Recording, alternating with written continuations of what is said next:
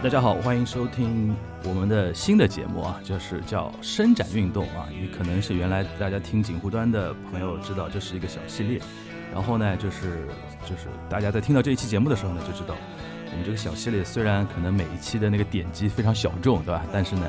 在我的坚持之下和这个安利之下啊，就是我们的罗伊尔罗老师跟袁主任啊，就是上了这条贼船啊。我们说还是要把它稍微独立出来，对吧？袁那袁主任，要不先跟大家打个招呼？呃，大家好，我是袁家维，那个俗称叫袁主任，袁袁主任啊，就是呃，我们现在这个节目呢，跟大家稍微简单说明一下啊，就是呃，可能是双周刊，对吧？双周更新一次，也就是一个月大概两次的节节奏，因为我们那个。包括袁主任啊，包括罗伊尔罗老师啊，平时都相对还业务比较繁忙，对吧？然后再加上这个类型的节目，的确是不像一般那种，比如说时事类的那些播客啊，热点会比较多嘛，一个接一个，对吧？这个我们这个还是要根据一定的一个客观的节奏来嘛。可能我们现在商量下来，觉得说。一月一次呢，好像太少了一点，对吧？也每周一次呢，太多了一点。怎么选择双周更啊？呃，这么一个情况，呃，所以说呢，今今天等于是天字第一号，天字第一号伸展运动独立之后的天字第一号节目，然后就请来了两位嘉宾啊。这两位嘉宾呢，是等于我们袁主任请来的啊。我们让。袁家维来给我们介绍一下这两位嘉宾的情况。对，鉴于这次伸展，这是伸展运动的天字第一号节目，所以一定要送给这个中国天字第一号的艺术机构。哇塞！哎呦，尤伦斯当代艺术中心。哎呦，呃，所以呢，这次请到的是邱韵老师和 Laura 老师。那现在先欢迎邱韵跟 Laura 简单的自我介绍一下。嗯，大家好，我是 UCCA 的策展人邱韵。大家好，我是 UCCA 品牌市场部的 Laura。嗯，然后秋秋韵和 Laura 啊，对对对，然后可以叫秋秋和 Laura，OK，对对对。然后秋秋呢，其实我们认识的比较早，然后当时都是呃在上海呃的不一样的艺术机构里面工作，但是其实秋韵比较偏呃机构方向的，我是偏呃画廊方向的。就是相对来说有一些路径上的不同，然后 Laura 呢，我跟 Laura 的交集又是我们都是撰稿人，都是呃笔者、写作者，嗯，但是 Laura 的初稿速度之快，就是令我十分瞠目，以 及我都非常不好意思，因为就快被各大媒体拉黑，由于脱稿这件事情。其实不是他初稿速度快，是你初稿速度慢啊！对对对，就是非常非常之惭愧啊。然后呢，最近呢，正好是一方面是因为呃，尤伦斯。在上海开设了这个馆群的另外之一尤伦斯 Edge 啊，然后另外一方面是呃北京尤伦斯寻道 Edge 的一个展览，就非常重要的就 Andy Warhol，然后也算是现象级今年现象级的就 IP 级的这样的一个展览，所以说我们今天先围绕这个展览嗯啊讨论一下。那呃，你那你继续。对，然后呢，是因为就这个展览本身来说，我其实上半年在北京尤伦斯也看过他的第一站，然后刚刚就是来录这个节目之前，就赶紧抓着两位老师去补课了一下 现在上海第二站的一个呃现场，但其实感受上真的非常的不同。从个人的 趣味上来讲，我可能更倾向于在上海就是看。这个展览会觉得，哎，更加亲密一些吧，靠近更靠近作品一些。嗯，那么先秋韵放，就是给我们简单介绍一下这个展览吧。那个秋秋，你讲话之前，我代表小白啊，就是那个小白提一个问题啊，就是我们因为袁袁袁主任就是噼里啪啦的一大堆专有名词就冲出来了嘛，我们啊还要我，因为我脑子时刻想着，我们这个节目还是除了。要给那个业内或者相关有兴趣的人听之外，还是想尽量让那个艺术破圈嘛，对吧？或者让大家开始产生兴趣。比如说你刚刚说到一个东西叫尤伦斯，我相信很多人就已经不知道尤伦斯是干嘛的了。就是你，就是你可以介绍一下。哦，尤伦斯应该是这个，我觉得是 Laura 老师的专业，对对 对，来我们来同意一下 PR 口径，来来口播一下。对，其实我那我就大概介绍一下，就是我们现在就是 UCC 尤伦斯当代艺术中心，然后呃，我们这个情况就是啊。完整的一个完整的对 UCCA 对，我们现在就是 UCCA。然后其实我们这个机构是二零零七年在北京呃七九八艺术区成立的，当时是叫那个尤伦斯当代艺术中心。然后是比利时的收藏家夫妇，就是尤伦斯夫妇，他们呃就是去致力于呈现他们收藏的这一批中国当代艺术的收藏的呃这样一个展示的一个呃机构。然后呢，我们整个就是机构其实是在二零一七年的时候经历了一次机构重组。然后呢，就是当时也是尤文斯夫妇他们就是说逐渐呃退出了这个呃就是。整个这个舞台吧，然后我们现在是有一批新的呃来自中国的投资者，然后就是成为我们新的投资人，所以我们现在就是转型成为了这个 UCCA 集团，然后呢，我们就是 UCCA 集团里面就是以美术馆作为我们的业务主体，然后同时我们也就是更细分了一些以前可能不是那么就是区分的特别清晰的一些呃。就是业务板块，比如说像我们的呃 UCCA Lab，然后是做一些商业展览的，然后还有就是像我们的商店，然后像我们的衍生品这些，就是我们现在的呃区块划分会更加清晰一些。但是呢，就是说回到我们的业务主体还是美术馆。所以呢，就是说我们在北京的那个场馆，其实到今年为止已经有十四年的历史了，明年也是十五年一个比较重要的年份了。然后就是，然后我们在上海的这个正在呈现这个成为安迪沃霍尔这个展览的这个场馆，是我们今年五月份开馆的第三个，就是馆群里面第三个场馆。对，然后我们第二个就是夹在中间的那个时间 开的那个呢，是在那个沙丘，就是阿那亚的那个阿那亚社区的那个。你说沙丘，我跳一下，星。快到外星去了。对对对对就是阿那亚的沙丘。阿那亚的沙丘。哎，我们要看那个沙丘。对对对对。对，所以我们现在是有三个美术馆场馆，然后三个场馆的风格也都不大一样，然后是这样一个。就简单理解，就是一家。在北京快成立十五年的一家美术馆，在上海开的第三号分店嘛？呃，空间不能不能叫分店啊？对对对，说 low 了，说 low 了，抱歉抱歉啊。不是那个说分店的，对资方可能有些不尊重。对对，就是我们 对要给严谨的 PR 严谨的 PR 口径。第三个 base，对对对，第三个 base 还要以上海作为 base 嘛？对，上海客人很多的。对。呃，行，那就是这个这个我先搞清楚了啊。然后我们请那个刚才那个袁袁主任已经 Q 到秋韵了啊。嗯，你刚才问他什么来着？我有点忘了。哦，就是这个展览，就是关于 Andy Warhol 是怎么会确认说，哎，要先在北京做，然后再在上海做，然后可能两边的这个就整个作为一个巡展，它大概的一个策略跟方向是怎么样的？嗯，对，这次成为安迪沃霍尔这个展览，其实是我们第一次实现这种两馆联动吧，就是馆际之间的这样的一个巡展的概念。然后，呃，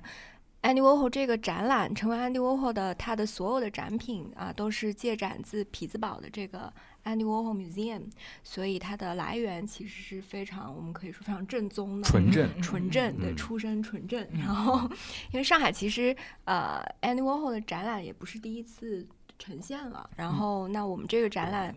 呃，其实，在上海 Andy Warhol 的这个展览也不是第一次有所呈现了。那么，我们这个展览它的一个可以说一个啊特色，或者说我们希望让观众觉得很不一样的体验，还是一种对艺术家所有作品序列的一个全景式的呈现。就可以说，它的多样性、它的完整度啊都是非常呃非常高标准的这样的一个呈现。那么，呃，总共是将近四百件作品啊，占据了我们整个 UCC Edge 三层的展厅，展厅面积是一千七百平米这样的一个面积啊，所以。如果要仔细的看下来，然后听语音导览，然后看这个墙上的这个呃文字介绍的话，我觉得可能呃要两三个小时，可能可以细细的来来欣赏这些作品啊。然后我也很高兴啊，袁主任很喜欢上海的这个版本的呈现，因为其实对我们来说也是一个挑战，因为毕竟是第一次就是把同样的内容做二次呈现，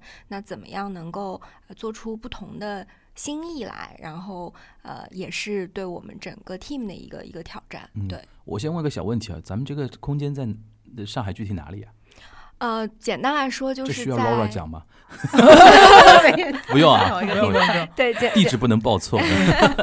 就是准确的地址是呃，上海市静安区西藏北路八十八号银凯文创广场的二楼到四楼这样的一个地点。那么说的简单一点，就是啊。呃呃八号线和这个十二号线的曲阜路交界的这一站，然后静安大悦城的大悦，城对面嘛，我想到就是对啊，对对大悦城正对面，啊对对对。啊，这么一说，大悦城对面很多人就马上马上 get 到了，因为西藏北路，嗯，你一说西藏北路，嗯，我想一想啊，呃，就我们紧邻着那个苏州河，对对对对和四行仓库就挨得很近，嗯，行，然后我可以我可以稍微给一点补充就是说，呃，我小时候其实也住在那个路口，就是曲阜路、西藏路的路口。然后当时没有想到有朝一日这个马路会变成就是现在静安区的，你当时也没想到闸北区能跟静安区合对对对，一个是闸没有想到闸北能跟静安合并，另外没有想到曲阜路曾经只是盗版一条街，就是卖盗版光碟，然后啊，对对对对对对对，每个区都有这么一条路的，对对对，然后如今能够变成文化税收的一大来源。对，因为除了那个大悦城是中粮的，对然后尤伦斯呃 UCCH 所在的这个嘉华的这一栋楼，然后还有旁边呃华侨城都是就是很注重文化地产的。，OK，那那个咱们这个展是从几号到几号呢？我们公众日是十一月六号，然后会持续到二零二二年的三月六号，啊、有四个月哦，四个月，是收费展还是啊、收费展，大概多少？钱啊票价有有 对，票价正价票是一百九，？OK，对。有什么早啊？已经没有早鸟票了，已经开始。哦，对对对，然后是优惠优惠票的话是一百四。OK，优惠票是什么意思？优惠票就是对老人，然后老后学生，然后学生 OK 体的这样优惠政策。好，我们这媒体还还是蛮专业的吧？蛮专业，蛮专业对对吧？一些商务的点都要 Q 到的。行，那个那个内具体内容又交给那个袁主任了。哦，好，那么秋韵就继续谈这个展览吧。好的，好的，嗯，这个展览的话，我们就是刚刚说到嘛，有将近四百件作品，然后就是分为五个章节来介绍 Andy Warhol 的一生的这个创作。那么第一个章节是缘起，啊、其实它这个也是啊、我们所说的一个比较常规的这样的正统的这种回顾展的这种操作。对对对，一开始总是呃要呃让啊、观众知道这个艺术家是从哪儿来的，嗯，那么他在成为艺术家之前到底经历了什么？对的，对的。所以第一个章节其实这个里面有呈现啊、Pittsburgh 很多这种珍贵的照片，包括安迪沃霍的这个，比如说高中，然后的这个呃。Yearbook 就是他的那个毕业册，上面有他年轻的时候的照片，然后有他刚上大学时候的呃一些就是速写，然后有他这个呃大学阶段跟同学们一起啊、在一个叫谷仓的这种工作室做做各种创作的这样的一些珍贵的照片。然后呃之后呢，因为安迪沃霍一九四九年就到了纽约发展，那么他的前十年其实作为一个商业的这样的一个艺术家啊、做时尚的插画，然后呃给很多的这个时尚杂志供稿。那么有他这个十年内创作的很多啊、鞋履啊、包包呀这样的一些非常精美的插画。那么可以看到，他作为一个商业插画这个艺术家，他在前十年的这样的一个很快就在纽约立住脚跟的，呃，让他就是飞升这个领域的一些作品。那么还有一个很特别的小的单元，我自己很喜欢，也是在缘起这个空间里面。那么我们做了一个啊、很小的一个温温馨的这样的一个展厅啊、是展现的是安迪沃霍的妈妈啊、Julia Warhol 她的一些啊、创作。她他们家作为中欧的这样的一个移民家庭，到 Pittsburgh 其实啊、可以说家境是比较贫寒的。嗯那么她妈妈要抚养三个孩子，她爸爸也是一个比较底层的劳工，嗯然后那么她妈妈。但是是很有艺术才华的这样的一个女性，然后她其实创作了大量的，比如说以猫和天使为主题的这样的画作，呃，因为他们是一个虔诚的拜占庭天主教的信徒，哦，对，所以其实也可以看到这个啊、母亲对啊啊、就是安迪的这样的一个影少年安迪的，对少年对对对，童年的安迪其实身身体也不太好，然后有一段时间是，呃，就是因为舞蹈症，他的这个神经官能的一个疾病，所以他不太能去上学，所以留在家中和妈妈其实就是相伴嗯在一起，然后就经常会看一些啊、电影的杂志啊，然后画一些插画呀，啊，就是有这样的一个一个母子之之间的这样的一个关系吧，很深厚。这些都是在第一部分里边的。对，对对对这个才第一部分，所以就嗯就其实他的作品的这个体量是很大的。嗯，然后么第二部分叫摄影师沃霍尔，其实我们就是专注的呃呈现这个沃霍尔和摄影之间的很多的这样的联系。那他作为一个啊、非常热爱摄影的人，然后啊、他拍了海量的这样的照片，然后有记录他这个呃丰富的这个社交生活的，因为他六十年代其实是每天都流连于各大这个 club 这样的这样的一个嗯。非常丰富的夜生活，然后他身边也是啊、群星云集吧，可以说他六十年代已经到哪里了？在纽约，在纽约，应该，我想应该已经离离开匹兹堡了。对对对他是匹兹堡不可能群星云集对嘛。对，他 他其实是四九年就就去了纽就去纽约了然后前十年呢，他是作为刚刚说的这个商业的这样的一个艺术家，嗯，就在那边混圈子，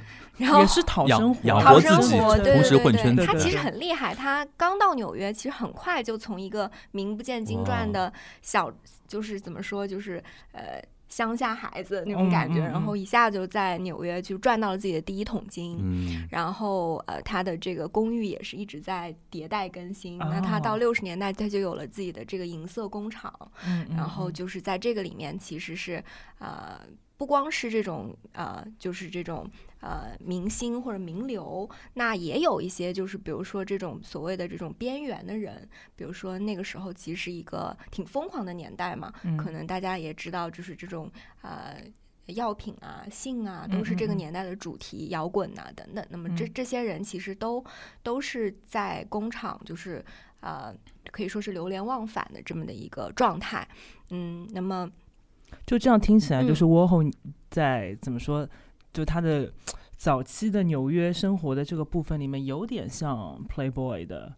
呃，就是就他也有一个自己的地方，然后就是不停的，对对对对，他，但是呢，他的性格里又很有意思，就是说他自己又是一个其实有一点。呃，同时兼具这个社恐和社交牛逼的这样的一个属性的人，我可以这样说。我能理解，能理解，对能理解，就是他干的这个事儿要求他必须社牛，嗯，但是同时他内心又是有一点社恐的那个东西在的。对，大家都说安迪是一个很害羞的人，然后呃，讲话也是轻声细语的，然后嗯他经常是躲在角落看大家 party 的这样的一个人。对，然后大他也说过，就是说这些人来工厂不是来看我的，是来看彼此的。就他讲过这样的话哦，啊，就是他创造了这个场子，嗯大家玩嗯儿，然后他在边上看。嗯然后也有人说他其实在这个里面在找自己的灵感，嗯，找找找自己创作的线索。那这个工厂的这种概念，在当年来讲是比较前卫的吧？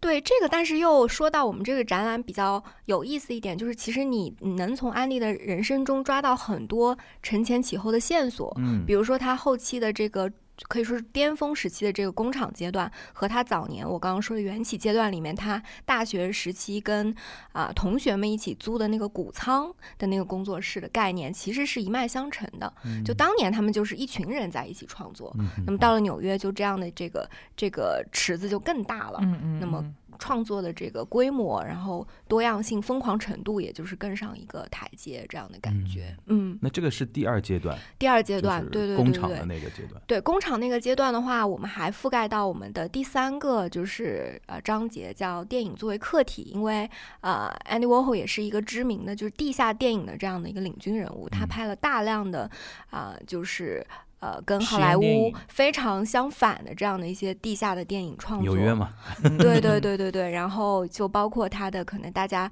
呃会比较熟悉的这个帝国大厦，嗯，就是有八个多小时，就是一个可以说是一个静止的长镜头，对，就是没有叙事的，对反蒙嗯太奇的这样的一个一个呈现。那么嗯，拍了整个帝国大厦从呃晚间一直到凌晨的这样的一个变化吧。对，然后还有我们也这次也选了二十多个这个试镜系列，就是它其实有呃将近五百多个人先后的去啊、做它的这个试镜的这样的一个拍摄，其实就是坐在这个摄像机前，然后呃跟这个摄像机进行一个对视，嗯然后它最后是成片是每一个人有四分多钟，那个那么这个里面其实像我刚想说有没有名人啊？有啊，像达利呀、这些都都都出演过他的这个试镜，包哦括啊、他的缪斯这个 E.D. Sedgwick，就是所谓当年第一代的这个 It Girl，就潮流女孩，嗯然后引领一代就是这种风潮的这样的时尚的、嗯嗯嗯呃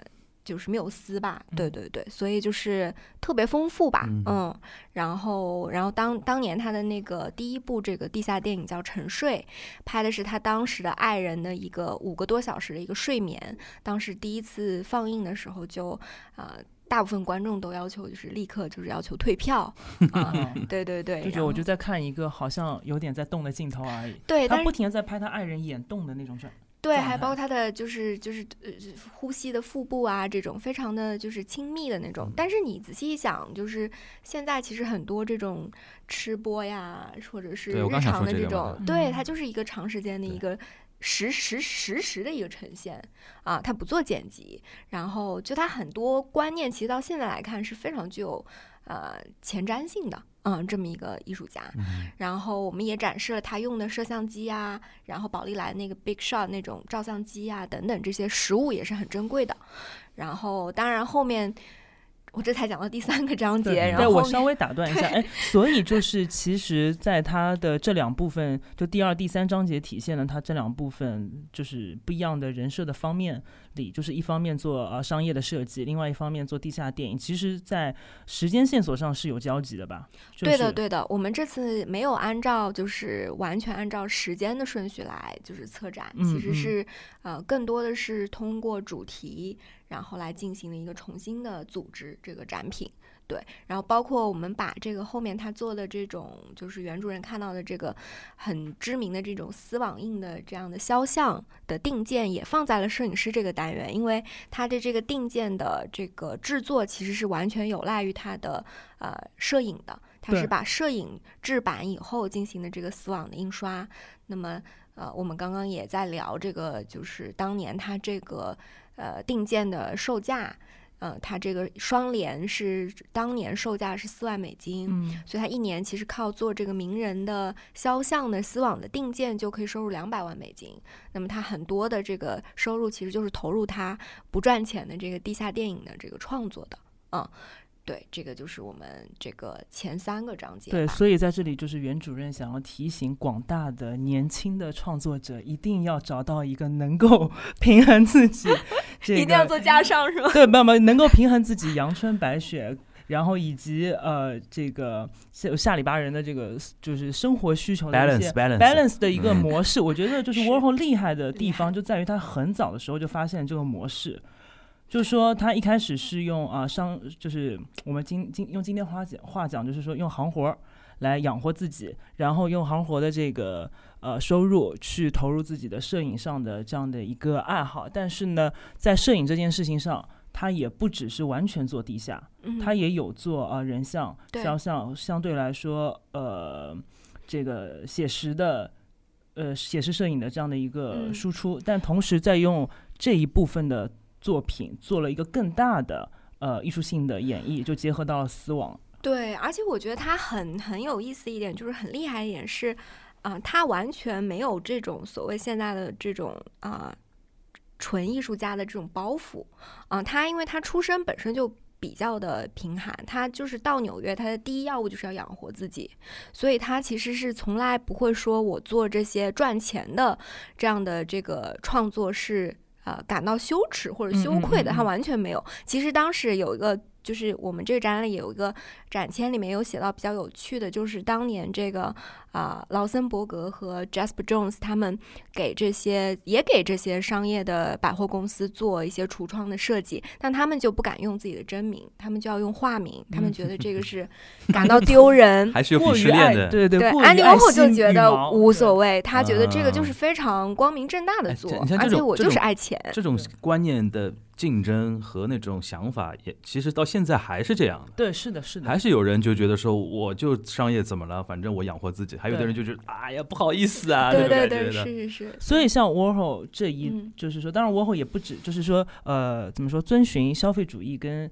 就是重商主义的这种思路作为自己本身观念创作一部分的艺术家，其实一直到现在，就是中国当代里面也有很多这样的领军人物。但是嗯。就是窝后这一套，其实等于说是他开创的，就很早的时候，尤其是意识到说，呃，就是消费主义这一块的东西，不管是涉及到具体的呃对于艺术媒介的这个涉猎，还是具体的呃内容上的跟他整个作品的这个输出流程、制作流程上的呃一整套的这种自洽，他其实非常早就发现了，以及跟他自己的人设也捏在了一起。我觉得你嗯说的这个自洽非常到位，因为我个人的感受就是他是一个很还是很自洽的人，虽然他的性格里可能有一些互相矛盾的点，但是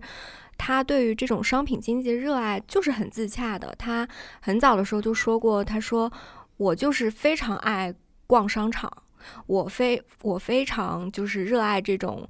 大大规模生产的这种统一的商品，包括我们第四单元做的这个呃 Annual 和 Remixed，就是展示它的金宝汤罐头啊、玛丽莲梦露这种，呃，这个待会儿可以再再说，因为他当时就有一句话我印象非常深刻，他就说，嗯、我喝的可口可乐和总统喝的可口可乐是一样好喝的可口可乐，我吃的热狗和比如说呃来访的这种外国元首能够买到的这个呃热狗，他不可能买到比我在路边用比如两美分买到的热狗更好吃的热狗了。嗯他觉得这个是带给他一种公平的，呃，这种平等的这种感觉的，就是这种商品经济，就是说我用同样的钱就可以买到平等的体验。对，这个是他作为一个可能就是欧洲的这样的一个移民，他觉得美国文化里对他冲击很大，而且他。甚至我觉得有一点感恩的，就是这种嗯嗯嗯。感觉，嗯就是所以我我我就觉得非常自洽。他后来做的这个金宝汤罐，他把每一个口味，这个三十二种口味，他每一个都做了，他就做了一个 set，等于说，啊、就是包括他做的这种就是 Brillo box 这种盒子，呃，肥皂盒其实就是，呃，每一面都是丝网印的，但摆在那儿就跟就是你在库房看到的那个盒子是一模一样的，就等等这些，就等于说他把整个这个超市都搬到了所谓他的这个创作的 studio 里面。我觉得这种就是说明他是一个发自内心的还是喜欢，嗯、对而且认可，就是一定程嗯度上对于他自己所处的这个消费主义的环境，又是有一种反思。对他的反思，甚至我觉得是很自然的。就他做到一定阶段以后，大家会从里面读出一些反思和深意。但他作为本人投入在里面的时候，我觉得他是完全一个拥抱的一个一个姿态，就是他完全拥抱这个这个文化。对，但是嗯他给到观众的就是说，因为他把这些东西，把这样的文化复制成了自己的作品，嗯所以反而今天我们一就是作为观众来说，我一嗯边沉浸在这整个呃社会、整个政治经济的环境，就是这样子。呃，我每天看到商品的图像，呃，看到商品本身，就是所有的工业化大生产一样的东西，但同时在他作品里，我在看到呃这一样的造型的东西的时候，我。又是因为在啊美术馆的环境里面，在当代艺术的语境里面，我了解我跟这些东西应该是有距离的。这个距离嗯本身就嗯是能够给到观众一种反思，说我今天所处的时代的最大的特征到底是什么？就是我在这里面得到的呃利益，以嗯及我也相对有牺牲掉个性化的部分到底是什么？嗯，我觉得放在十一月开幕也挺妙的，因为十一月感觉就是一个消双十一嘛费的消费的月对份，对对对对。然后大家艺艺术圈也是一个疯狂消费的一月份个月份对对对艺博会对？对对对对，还挺有意思的，就是你再去看这个购买和生产，对，那我们这个展，它中间有没有比如说呈现，或者说有刻意的提及，比如说刚才袁主任提到的一些思辨的一些内容呢？就是我们嗯还是比较客观的，只是陈述一个线性的一个一个内容，对吧？对美术这个东西还是让自己大家去评，对对对，自己去评的。对，我们在展厅里面的这个呃展签也好，前也好，都还是比较以一个客观的这样的一个去、去嗯描述、去陈述的这个事实。嗯那至于说就是大家能从中解读出什么，其实比如说我们这个画册里面的比较多的这种评论性的文章，嗯然后这些其实可以作为一些延伸的或者深度思考的一些啊、呃辅助的资料吧。我觉得，因为还是挺千人千面的，我们经对对对常说，就对 Andy Warhol 的解读，甚至每一个时代都会有不同的解读。比如说你在二十年前，比如说他的展如果来中国，我们的看法可能就不一样。嗯嗯，对，因为嗯我们那个时候的商品经济没有发展到现在这种疯狂的程度。对对对，嗯。嗯，就很有意思。那除了那个呃，刚才已经提到那个电影那个阶段了，嗯。再接着往后呢？对，接着往后就是刚刚我提到的这个重塑 remix 这个第四章节，就是出现了金宝汤罐头，出现了玛丽莲梦露，出现可口可乐，就提就就对这种波普对的这个非常重磅的，这个也是大家一般大众概念中的对那个已经的 Andy Andy Warhol 的对对对对对，就是大家都会想来看到这个代表作嘛，一定嗯要呈现给观众的。对这个应该也是所有人去打卡打的最对对对。最重点的地方。对对对，那个那个那个区域的颜色也非常的就是非常的让人心情愉嗯。悦，因为就是那种非常呃明丽的粉色。嗯。对对对，对对我很好奇，这个嗯。呃，因为我听下来，这个展很像一个用展的形式来看一个 Andy Warhol 的一个个人成长的一个历史的嘛。对对对，对您您说的特别准，因为我们这个展的名字叫“成为 Andy Warhol ”，就是嗯我很好奇，有没有那些配合的一些 Andy Warhol 的一些书籍啊什么的会有吗？嗯，我们这次其实还呃特别好的，就是赶上了这个第二站上海站就会首发我们的安迪沃霍的这个呃展览同名图录，啊，然后一共有四百页，还挺重磅的。然后所有的展览的作品都会包含在里面，然后也嗯包括刚刚可能啊、原主任说的，如果想深度的去了解和挖掘里面的呃内涵，然后延伸的一些概念，嗯。呃评论都会收录很多重磅的这个文章，嗯。有这个他呃这个 Andy Warhol 这个 museum 的呃首席策展人，然后有我们尤伦斯呃馆长的这个前言，然后还有呃最近今年应该是刚推出的一个传记的 Andy Warhol 传记的一个作者他写的这个文章，嗯然后都同从不同的角度去剖析吧，所以就是也是可以在我们展览的现场就可以看到，然后也可以购买这样的一个嗯图录，嗯。我想还是因为安迪沃霍这个人，他特别特殊的点，就是导致我我觉得我们这个展可能如果宣发就是到位的话，就除了有一些对艺术啊，对什么。嗯可能对美国近当代史有兴趣的一些人都可能想通过安迪沃霍这么一个人看他的展，知道他背后的，比如说刚才提你提到提到，比如说像匹兹堡到纽约嗯，和和纽约和洛杉矶好莱坞的那种那个那个怎么说那种 battle 的那种关系对，，就在电影这个层面上，嗯对是的。对，还有那种比如说你刚刚提到，比如说六七十年代美国特别，就是就是越南战争那段时间，大家就是就年轻人的状态，就是就是嗯就像那个《阿甘正传》里面体现的那种嘛，对对对对。就是这其实就是一个一个美国梦和它背后的一个美国历史嘛，对吧？这个可能就是泛知识分子的话，都可能都会会有兴趣来看一看，对，不光是来打卡了，就就可以提一下照片里面几张比较呃有历史故事的，哦，对我们这个夜生活，就是呃，摄影师沃霍尔夜生活这个章节里，其实就是展现了安迪沃霍尔的朋友圈，然后嗯里面就特别的华丽，非常的就可以看看当年这这批人是玩在一起的，对吧？对对对对。对有约翰列侬，然后基辛格，然后这个呃 Jackie 啊杰奎琳，然后嗯。有那个呃那个杰奎琳就是肯尼迪那个，对对对哦对对对对，然后丽莎明尼里这种就是好莱坞的女星然后啊、呃还有这个史泰龙，然后呃年轻时候的那个就是呃 Ian McLean，就是。呃，我我我我叫老老是喊不出他那那个名字，但是就是说他是我最爱的那个甘道夫的啊。扮演者，哦呃伊恩他年轻的时候，嗯对，对对对，然后呃还有那个嗯，Kiss Harris，然后还有 Laura 老师，还有还有和 Judy Foster，哦对，Judy Foster，、哦。对对对对对，就是哇塞，史泰龙、朱莉·福斯特跟伊恩是那个年代就红的人哦，对对而且 我觉得因为我对几十年伊恩的印象还是停留在极品基老班，就是已经是比较那个，对对对就是他年轻时候也是火的嘛，非常帅。其实我觉得这个展览就是因为。其实提到就 Andy Warhol，他其实是一个一九二八年出生的人，嗯。然后其实就是可能由于他过于在六十或者七十年代，他的这种就是非常活跃的这种呃特征吧，其实很多人都忘记，其实他已经经历过很多，就是说美国历史上啊，包括这嗯。个世界历史上比较重要的一些转折，比如你想他嗯。青年少年的时候正好是二战嘛，对嗯。对对啊然后还有就是美国那个时候经济大萧条，然后他家在那个时期从对欧洲移民到匹兹堡，然后匹兹堡那个时候又是一个工业钢铁的重对。镇，嗯。我今年嗯看上海话剧中心一部剧叫《推销员之死》，啊，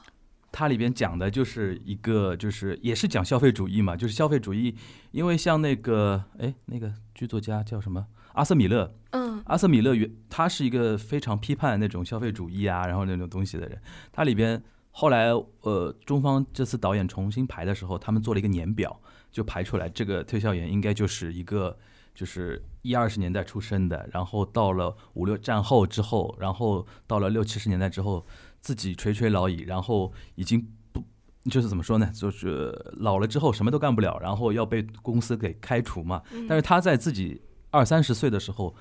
正好就是美国梦啊，就是刚刚战后要建设的时候，哇，大家来啊那种感觉。然后后来到年年老色衰之后，开始觉得说自己被抛弃啦，然后家庭其实又是呃非常的分崩离析的。大家表面上啊，爸爸妈妈、儿子，这其实大家都有各自的一个情绪啊什么的，嗯就是。从从很多展也好，我现在现在越来越做，比如说像魔都剧好看，像生长运动，嗯嗯我越来越觉得说，原来我们是为了看展而看展，就是好像是一个 event 文化盛事，不得不参与。现在真的是，我觉得展和剧就像原来我们看一本书啊、上一堂课啊、听一个讲座，其实只不过是换一种形式，嗯而且它呈现方法可能是更多元，对更多媒体。而且你刚才说到你们后面会出的那个图录里边，甚至会有自传的那个啊，他的那个呃传记。嗯书的一个作者写的一篇文章什么，嗯这种文章它你再结合那个展看，就非常的纵深感非常强，嗯对吧？而且维度也非常呃那个厚啊，这个这个这个东西。是的。那你们在准备这个嗯展，大概准备了多久？在上海这边？上海这边，我们啊、呃差不多一年的时间。哦，嗯因为你刚才提到说有很多新的挑战嘛，就我想问一问，就就是这些挑战里面包括哪些方面的？就除了内容本身以外，嗯比如说那个要等于是为定上海这个场场地先定制这么一个展嘛，嗯，这个本身也是应该有些挑战的吧？对那老老老师已经狂点头了 扣到你的扣到你的领域了的。我邱老师先，就是呃，现在其实美术馆呃都进入有点像疫情这个后疫情时代，或者甚至还没有过这个后疫情这个这个阶段吧。所以其实呃，作为一个现场型的这样的一个呈现来说，呃是很有难度的，因为你要让呃。远在美国的这种策展人，然后展陈设计师，我们这次找的设计师陈小希，他也是 base 在纽约的。然后，那么整个这个呃 Pittsburgh 的这个团队啊，他们要就是呃完全的理解我们 Edge 这样的一个空间，然后去做设计、去做策划，其实都有赖于我们非常密切的这样的一个沟通。所以我们基本上是每周都会呃。跟他们开会，然后甚至到后期是一周要开好几次，然后呃才能保证说最后就是啊、我们的这个啊、呈现能够啊、很贴合我们的空间，但同时又要能够让展品能够呃做一个最好的一个呃布展吧。然后呃包括这些展品，因为它们的价值也不菲，然后呃我们其实在价值有多不菲啊？啊稍微露一小手，我听听，啊 能说吗？呃，就是我们整整个货值应该是嗯超过两亿美金的。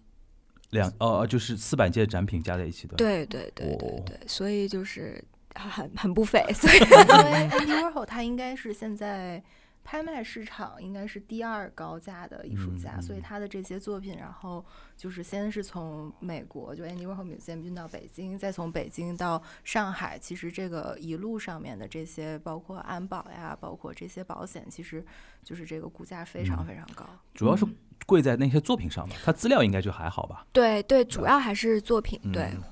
画作，嗯，对对，画作为主。那我们那个袁老师，你那那个开幕那天你去了吗？对？开幕那天由于大暴雨，我也哦非常的惭愧，在家码字。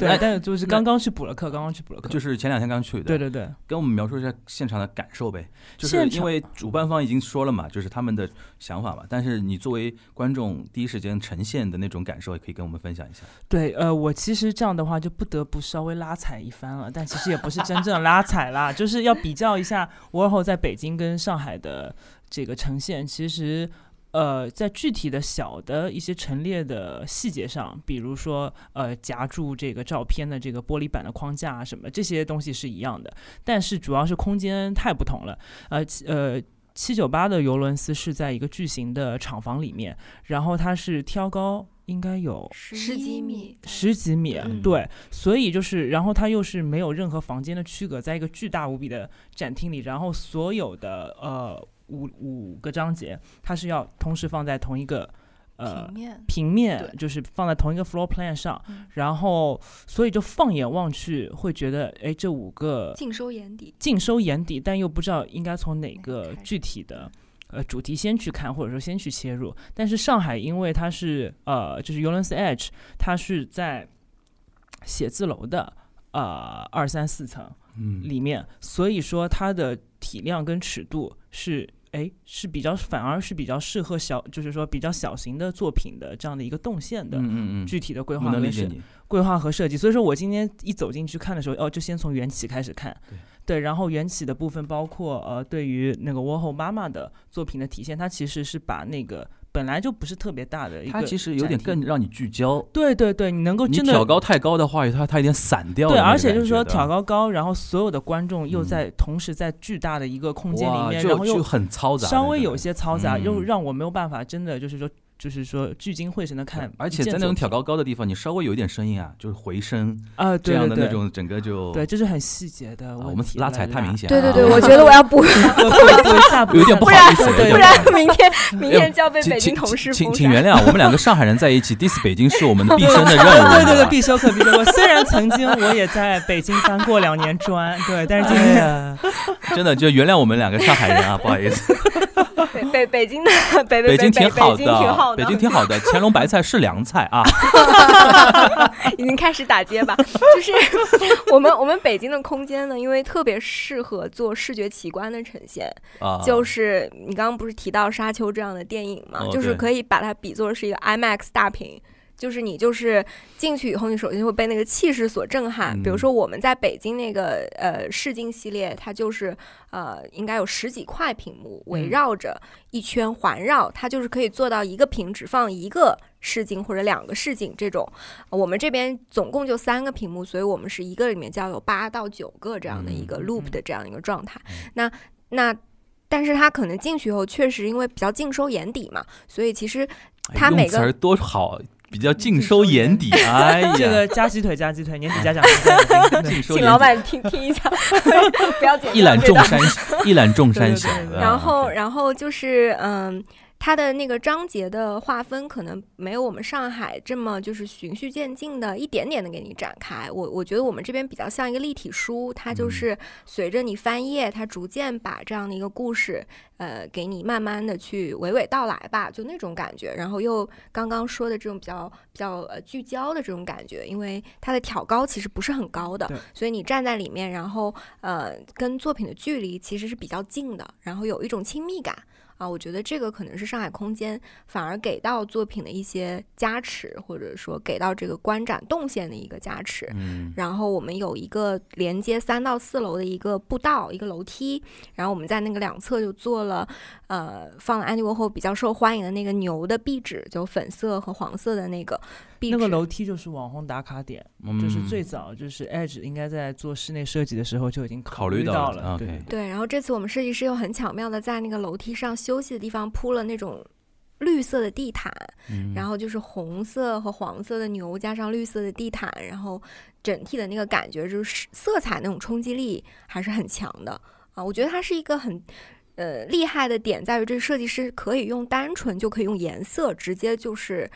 呃让你破防。我觉得这点是真的很厉害。而且这个嗯其实就是说，呃，展览设计本身它是一个比较特别的设计门类，有很多呢是平面设计师会往展览设计上转，也有、嗯呃室内设计师会往展览设计上、嗯设计上转，甚至是建筑设计师本身。嗯但是就是说，不管你是从本身从哪个具体的设计门类转向，因为展览设计严格意义上还不是一个那么明确的专业了，就是也不会有，就是最多有这门课，而不会说有个专门的 degree 说有个哎领域有个领域说我嗯。们今天做展览设计，但是就是其实呃展览设计做得好的呃设计师，他本身对于作品对于展览内容的理解力就是非常高的。嗯，就是而且呃，窝后在后期，就是说他前后期，呃，就是从从商业设计的部分啊，比如说黑白这个摄影到黑白影像电影的这个部分，最后转向如此色彩鲜艳的这个呃丝网的作品，包括油画作品的呃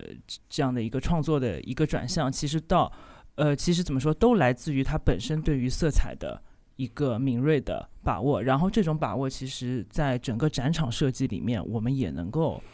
感觉到。对，而且我们其实也通过这个呃颜色来给大家的观展定一个心理和情绪的这种基调。嗯就比如说刚刚我又连着说下去，就刚刚我们才讲到第四章节嘛，嗯就是这个呃波普的这个黄金时期，这嗯个金宝汤罐这个这个系列的粉色的区域。那么紧接着这个粉色区域的，其实就是一个呃靛蓝色的非常啊、沉郁的这样的一个氛围就出来了。那个是展示的是 Andy Warhol 啊、晚期的一些作品，因为他一九六八年其实遭到一个枪击事件的这样的一个重创，可以说身心灵都受到了很大的伤害，然后差一点点就去世了。那么在他遭遇这个枪击事件之后，其实他更多的就开始思考。呃，这种生命的意义、无常性，然后这些比较呃更有深度的这样的一些对于人生或者对于永恒议题的一些思考。那在这个区域，我们其实展示了他的，比如说晚期的一些丝网的这种自画像、肖像，也有骷髅头之类的。对骷髅嗯的这些意象就出现了，然后它的这个深蓝色会让你最后走到那个区的时候，你也体验到就经历了如此疯狂的六十年代，那到八十年代或者七十年代晚期的时候，它的这个嗯转变吧，然后作为一个很好的一个 ending，、我觉得嗯是。啊、用颜色可以说就可以带带领你的这个心灵有这样的一个感受。嗯、最后是结束在这个蓝色的部分，对吧？，对的，对的，嗯，而且是一种比较深的。比较深，的对深蓝对对深蓝，就是听到又想起那首歌嘛。就是灰色是不想说，蓝色是由于。啊、原谅我一个有点八十八零后的一个老男人，而唱老歌。且就是最后就是最后在嗯。呃这个展览结束位置的 Andy Warhol 的最后一张嗯。自自己的肖像嗯。自画像，嗯。几乎其实是黑色。几乎是黑色，然后一点点灰。嗯，嗯，这个是他呃几几几年创作的自画像？那个是他去世前几个月，他是八十年代，他八七年八七去年去世世的。嗯，OK，对，八二年的时候还来过一次中国。对，八二年的时候嗯。来过一次中国因为七八七八年就是呃这之后就是中美蜜月期嘛，嗯八十年代整个嗯蜜月期嘛，对对对，就当时他们美国名人以到中国来，就是怎么说怎么说打卡为一个怎么说的一个一一个一个是一个值得炫耀的流行的东西了，嗯甚至是那种。嗯你现在能找到很多那种老的明星啊，或者是老的政客，八十年代在什么天安门骑了个自行车什么的那种，对对对对我们这张也是在天安门广也是在场天安门广场对对对，而且是一张应该是黑白照片，被上上色色手工上色嗯版，对就是沃霍画成了红红脸蛋儿。红脸蛋儿，哦就是腮红特别强。行，那你那天整个看完之后，就是除了刚才拉踩的部分啊，嗯就现场的观众，你给我描述一下吧。就是大家，你你观察来看这个展的人的那种构成，因为我要提到上次我跟罗雅跟袁老师说过，今年我去看上海双年展，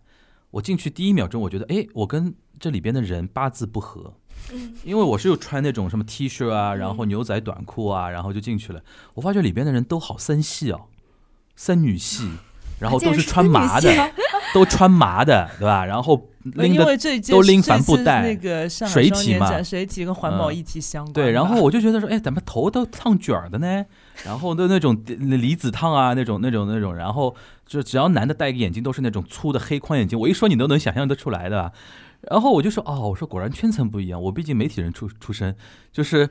喜欢穿那种比较轻便一点的、舒服一点的。然后我说艺术圈果然不一样啊，就是那我想知道像 Andy Warhol 这种展，因为 Andy Warhol 至少我觉得在上海这边来讲的话，还是有一点大众向的一个人名吧，嗯嗯嗯，不光是名人，还是个名人名，对吧？就是如果我是一个，比如说，甚至是我是一个年轻的呃父父呃父亲，就是爸妈的话，甚至或者是说，哎，带小孩儿，你总得你可能不知道这个人是谁，但总得我先让你知道这个人名字，你要记住。对对，对这会对你未来的一个什么见识啊会有好处嘛？我就想说，咱们这边你那天去看的时候，发觉有没有那种比较没有那么核心圈层的观众多不多？嗯，其实还是想要提到一些公共性的部分，嗯就是啊、呃以及呃声明一下，不是那天去看的，就是今天录节目之前了，就啊赶紧先去，啊，你非常赶紧先去补了课。啊，是这样，今天其实非常临时抱佛脚，非常临时抱佛脚。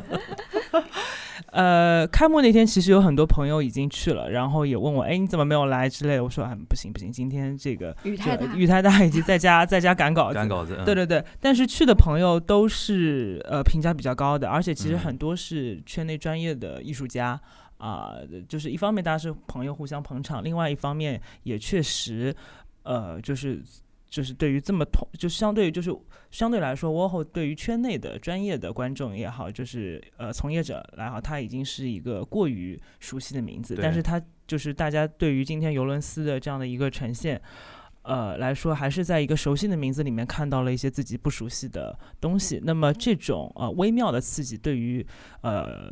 这个业内来说，其实已经是非常充分的了。那么今天我去看的时候，等于说是周二的上午，上午那肯定一般观众会比较少一点嘛。对对对，观众会比较少。嗯然后呢，呃，我看到的观众其实多数还是年轻人，年轻人以及真的是沉浸式的在观看，就是什么叫沉浸式？就是看 Warhol 那些非常冗长之没有蒙太奇的片子，他就就坐在那里一动不动，一动不动啊，一动不动在看。然后还有呃，最后我跟秋韵出展展场的时候，就是说有个保安大哥嗯啊、然后他可能带了两个，也是他们安保部的呃妹子，或者还是 妹子，保洁部的妹子或者小姐姐，就是说，其实严格意义上，呃，不是这个展览在 target 的嗯，我懂你意思。观众，但是他们自己也对呃艺术的内容充满了热忱。上，海的保安嘛，对对对对对，就是怎么回事？又开始，不是我的意思，就是说我上海因为们老二是北京人，不是不是不是，我我我这里这里没有完完全没有人，我的意思就是说，因为现在上海展很多，就是有的时候你跟那些比如说文化气息活动相关的活动做了多之后，人多多少少会有点受点影响吧。对就是我的意思，就是就是说，因为还是有一种耳濡目染嘛。对对对他如果在那个地方做保安，他会觉得说，哎，那么多人看，肯定大概会有蛮大概蛮值得一看的啊，那种感觉，是不是出于这种很轻松的那种理由？大概是。我要 cue 一下 Laura 来讲这个，就是因为 Laura 负责我们整个展览的这个宣传啊等等这样的就是战略，所以 对我其实想补充一下，就刚才那个乾隆白菜是是白是 对，就是就其实跟之前就其实我觉得现在可能挺多就是朋友去看展都会注意到，可能就是有一些就是。有为了某一个展览，就是特别有些打扮的这样的观众，然后可能这哦个在呃以前可能比如说甚至五六年前，大家在国内看展的时候，其实都不太常见这样的嗯情况。嗯然后其实就是，呃，我们其实也会有，就是有朋友来问说，你们会不会对这样的现象有反感啊？或者说，如果真的就是像他们就是 KOL 是博主，然后来拍照打卡，你们会不会说觉得是降低了展览的学术性啊，或者说严肃性？然后其实这个是和我们，呃，其实对于我们来说，只要是他们不打扰到就是观展的观众，其实我们对于就是说观众他怎么去解读这些这个展览，他以怎样的形式去介入这个展览，去贴近这个展览，其实都是呃保持一个个比较开放的这样一个姿态，因为。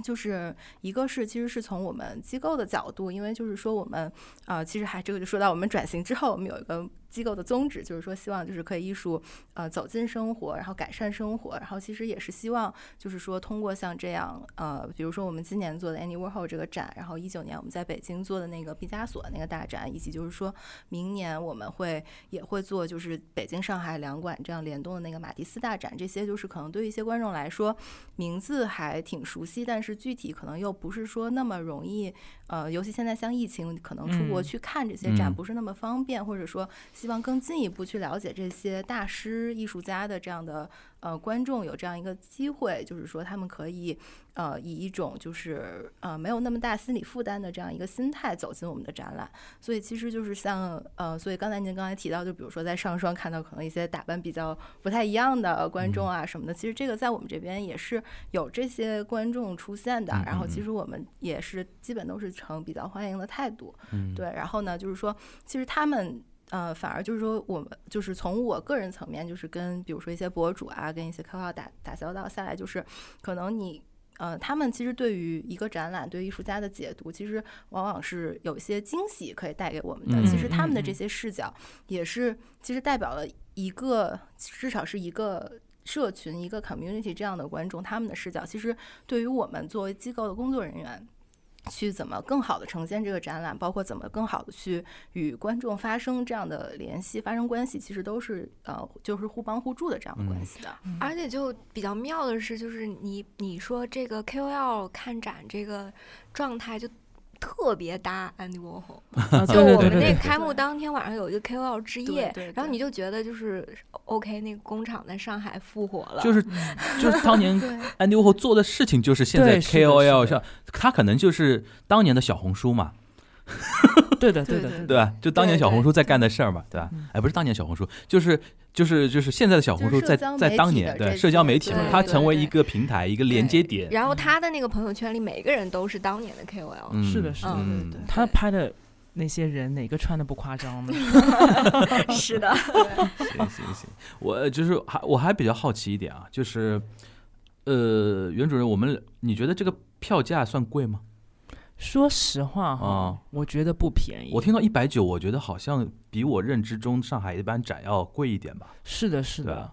但是就是我觉得保安大哥 都你要你又要 Q 完大哥，我真的很想 Q，因为这件事情让我今天很感动哎。就是他带了两个人嘛，他带了两个人，等于是要将近要呃，如果是优惠票的话是两百八，对啊？如果不不呃不是优惠票，一般普通票的话，将近要四百了，对？然后他看到秋韵的时候，还就是特别说了，哎，我带他们一起来。我觉得他是怕我，怕我问他怎么随便带人进。对对对之类的，就是我有买票哦，意思就是对对对对对对。然后呃，因为其实说白了，上礼拜呃上海艺术圈非常的忙碌，然后艺博会的，艺博会，然后我自己事情也特别多，用东北话说都有点够型了，就是就那意思啊 啊！但是今天这个是哪里的？静安区东北话吗？静安区东北话，我标标准吗？那个我也不是东北，啊，真不知道，就是你刚刚说两个什么字？我们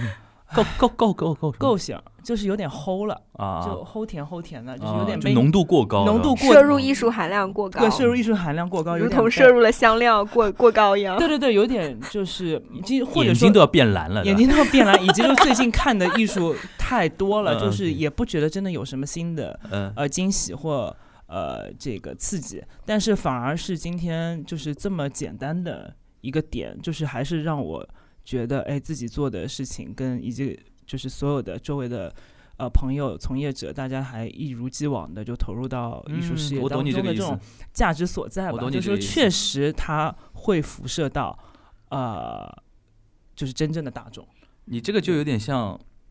十一长假或者五春节，大鱼大肉吃了很多天，对对对对然后然后整个 我们不是大鱼大肉吗？不是不是不是，就是突然来了一个开水白菜，你不能说开水白菜很很低档啊，开水白菜做起来很难啊。对对对，但是就清清清淡淡的嘛，让你觉得说啊舒服了那种感觉。对，就再说白了，就是说，呃，比如说，呃，Andy Warhol 这个名字对于业内来说，它已经是一个比较油腻的名字了。对对对对。但是今天就是说，尤伦斯把这个油腻的名字呈现的依旧是，嗯，就是说它是嗯新鲜的。嗯嗯嗯嗯。啊、就是不不能说小清新吧，就是它是新鲜的，然后同嗯。时还给到我们一种非常原嗯。生的这种对，观念上的一种刺激的。我觉得这个东西就特哎，这个这个我觉得，就有点像，就有点像啊！你看你这个你这个菜什么菜？鲍鱼啊，鲍鱼我还吃了不少。哎，他把它做成分子料理，就是对对对。换一种呈现方式的，是是，而然后就且对分子料理也很准确。就今天这个展览就是对把我我听出来就是这个名字的所有的分子都打对开了。打开了嘛，对就是整个呈现那种感觉。对我们因为做这个展，其实做的我觉得挺扎实的，就没有嗯做任何所谓这种噱头或者华而不实的东西。对，也没有做什么过分的渲染。嗯对对对，就是还是希望把这个人像分子料理一样对，就真实的展现展展现在就尽可能的充分，然后完这期节目标题我想好了，分子料理一定要体现在里面。哇，体验体验，对对对。哎，这个我们是不是要问机构啊，收一点那个那个个个那个创意费用啊？啊，对对对，啊这个开玩笑，开玩笑，开玩笑。哎，那个呃，我们那个我很关心，就是这个展，我们现在还有那个，比如说周边一类的东东西可以那个买到吗？嗯，哦，说实话，到位吧，我们这种 Q 的到位吧。太超到位了我要说整个集团都被你另 Q 到。另外一个缘分是什么呢？嗯就说今天早上我去尤伦斯之前，就是我先在我家楼下 Manner 咖啡，就是买一杯拿铁，要提个神。嗯，结果我就是上车之后定睛一看，我这个就是 Manner 的这个纸杯，嗯就是尤伦斯联名的哦这个 Warhol 的这个款上，哦上面有 Warhol 最有名的香蕉。哇塞，哦，沉浸式的包裹式的哦那我觉得改善生活。那 据说这款拿铁下午都买不到哦。这这这个是你们就是找到 Manner 聊的吗？嗯，这个是我们就是有一个叫 IP 部门，然哦后去牵头，然后就是其实我们现在就是整个嗯、呃机构细分的嗯。就是部门比较多，然后就是包括有部门专门去谈这样的联名合作。你们能你能想到找 Manner，我觉得还蛮惊喜的。对对对 Manner 的确在上海现在年轻人心目中还一是铺得开，而且品牌的形象不不不差的，对对对对对蛮好的对对可以说。而且正好巧了，我周呃我周六嘛，上周六上线的锦湖端正好聊的 Manner，啊，真的我有看到一哦些就就就就是我还今天正好因为没有带自己的杯子，啊然后就是他给我了他的纸杯嘛，嗯对。对，而且而且 Manner 他主动找的那些联名，他自己也会很有调性的一些选择的，嗯，对对对对。这个就是像我们做一些品牌合作啊，做一些嗯。联名，其实都是还是看大家这个就是调性上面要比较符合这样子。那除了这个杯子之外，还有别的吗？对，然后就刚才您说到，就是可能衍生品啊这些，然后就是我们现在也有一个就是专门就 UCC 商店，然后这边也有就是嗯、呃商品的设计师，他会结合每次展览去做一些就是呃延伸出来的设计，设计对对对。这商店是实体实体对对对，我们现在是，对，我们在这个就是我们二层展厅里面，就是现在有个实体的 UCC 商店，然后嗯哼哼这个说来也挺就是挺巧的，就是我们这次展陈设计师就小西，他其实也是给我们设计了这个 UCCA 商店，所以他其哦实就是对我们整个这个空间的理解就是非常深哎，我想就着刚才嗯袁主任那个、那个话，我问一下，你刚刚说小西，他是做什么出身的？然后转到展陈设计里边的？对他应该是呃，他应该是学建筑出身啊，那就是刚才袁主任说的第三种那种建筑师过来的。他然后很早其实就是呃到美国那边，然后就是他以前是在那个纽约的大都会艺术博物馆做就是他们 in house 的展陈设计，然后他就是后来自己独立出来，然后做就是其实他最早呃跟上海这边我们的接触是他那就是其实呃我们这个馆是今年五月份落成嘛，所以其实上半年。主要还是在就是基础施工，然后筹备的阶段，所以那个时候他给我们做就是美术馆导视系统，然后这个是一嗯个很细微，但是其实对于观众体验来说非常重要的一嗯个男生女生？呃女生，哇，对了不起了不起！，然后所以他其实对我们这边的呃介入就是包括还有就商店，然后这次上海的这个展览，其嗯实他呃就是介入的非常深。那文创现在有哪些？你比如说可以举例一下，有哪些？对对对，我们这个就是哎呃上海这是都像一个直播带货节目，真的太软了，链接今放出来。严主任看不下去了。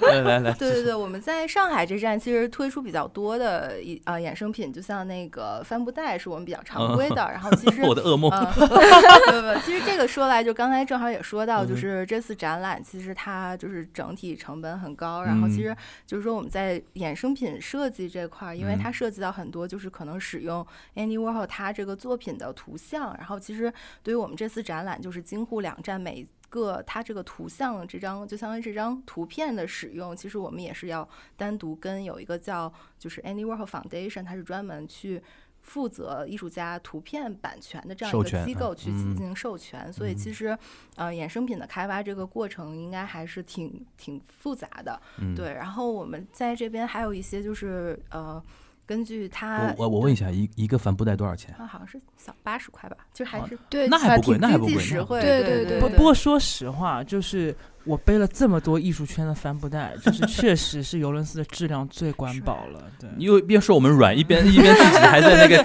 真的就是特别特那个帆布特别特别厚。啊啊，就是小八十，对对对，应啊该是七十八吧，我对记得好差不多像是对对对。再再低的话，那个工作人员抱着你大腿来的，不能再降了的。对，然后还有一些就是像 T 恤啊，然后嗯还有就是丝巾，呃丝巾，哦。然后就是呃结合它的一些就是呃，因为它本身使用它那个图片本身可能就是限制会稍微多一点，但是有嗯。比较多就是由它这个波普图像去呃就是受到这些启发，然后再、嗯。再创作的这样一些衍生嗯品。嗯，对，然后同时也有一些就是呃，Andy Warhol Museum 他们呃比较早和那个基金会那边嗯。呃授权过的一些衍生品，也是在我们就像蜡烛啊，有一些香型比较特别的蜡烛，然后拼图啊做成那个金宝汤罐的那种感觉。哦哦，对对对，因为咱们这个展时间挺长的嘛，要到明年嗯。三月，对吧？嗯，三月多。中间会有一些，比如说 event 吧，就是比如说类似于像袁主任到现场去跟他讲一讲他对安迪沃霍的，这我瞎举例子啊，就是有没有这种这这种那种互动的那种、嗯。那种那种安排？天啊，我觉得要把每每个部门的工作都对对对，把教育教 Q 一下教育部门 Q 一下公共实践部，我们的那个每周都会安排，就是呃各种各样类型的活动，比如说有这种呃，我们开幕当天其实就有一个试镜系列，就是你可以啊，就是那个模模仿他、对，模仿他，然后拍这个黑白的影嗯像，然后呃之后有比如说比较常规的这种讲座啊、论坛啊，然后电影的放映啊，然后呃。包括我们这个新书的发布等等，就是每周都会有活动。然后我们还会有，就是这个上海这边，呃，从开馆以来一直做的这个特邀导览，就会请各种跨跨不同领域的这种可能泛文化领域的老嗯师过来做一个啊、呃从他们的角度去解读这个展览的这个特邀导览系列，因为这样有助于不同圈层的人关注到这个展览。对对对对对对，嗯，那个，那我就那个比较厚脸皮的问一下，有播客相关的活动吗？可以安排。我听我听劳拉老师的，Laura 老师非常非常，我们上海话叫接领子，对对对对，因为因为的确那个我不知道两位对播客这个圈层关不关注啊？嗯因为比如说像我我我们个人比较喜欢的，比如说像小宇宙这个平台，他们有那种呃，我看到过他们的用户呃那个手册，他们给自己的用户画像的嘛。嗯然后简单讲就是一线城市，呃本科以上女性白领是他们的典型用户。然后他们还做过一个，就是这些用户在听了播客节目之后会进行哪些呃相关的消费动作。第一名的就是看展，嗯，第二名就是戏剧，嗯，然后电影，然后奢侈品，然后三呃电子产品这种东西嗯，就是现在成为一种就是播客虽然是小小众圈层嘛，嗯。成为一种卖安利的或者说卖这种小众安利的一种一种地方，对吧？所以说我们 Laura 听懂了啊，开玩笑开玩笑，这也是其实我跟那个罗伊尔跟那个袁主任我们想做。把伸展运动单独拎出来做的一个原因，因为我们知道这是一个非常小众的嗯。一个圈层的东西，而且我们做的内容其实即便在这个小众里边也是偏小众的。嗯。对其实真的大量的应该做，很多人会选择做什么博物馆啊，嗯。这种平时就比如说也免费看的嘛，嗯或者说常设展这种。哎，那但是我就觉得说，反正他们两位是专业领域是在美术馆啊或者藏品啊收藏啊那个嗯这这个这个这个相关的，而且这个据说现在上海也越来越多了吧？比如说。你现在那个呃我在所在那个 base 的那个据点那个地方，好像朗变成拉提基金会下一集安排上安排上，对对对，就是就就就是好像那一块儿都要变成那个 gallery，就是密布的一个地方。不只是 gallery，以及一些私人收藏，它会慢慢变成呃这个机构，它也会做展览对对，项目。所以说我觉得既然我们就是构成是这么一个构成，所以说我觉得伸展运动可以嗯那个拎拎出来做一做，对吧？对因为我相信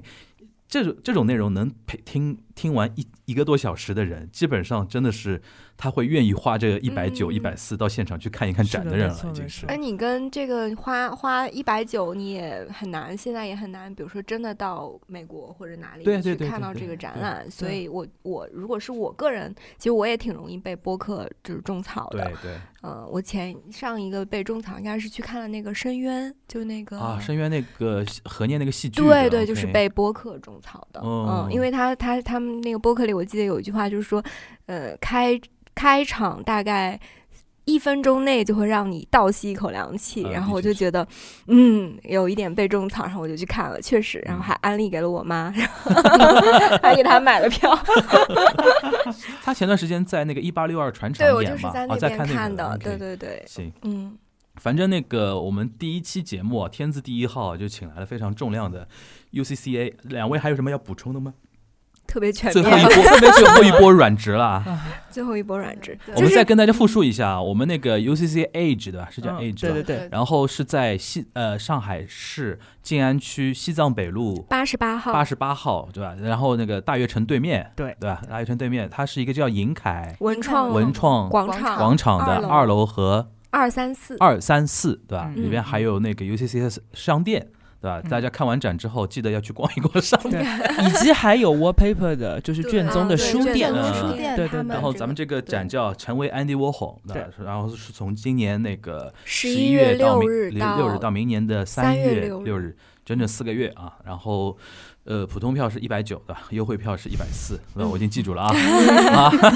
信息非常准确。对。然后那个，我们最后我们那个袁袁主任总结一下吧，就是你今天就是今天上午看补课看了，然后嗯下午聊了，嗯，然后你觉得就是说，因为我一直觉得说，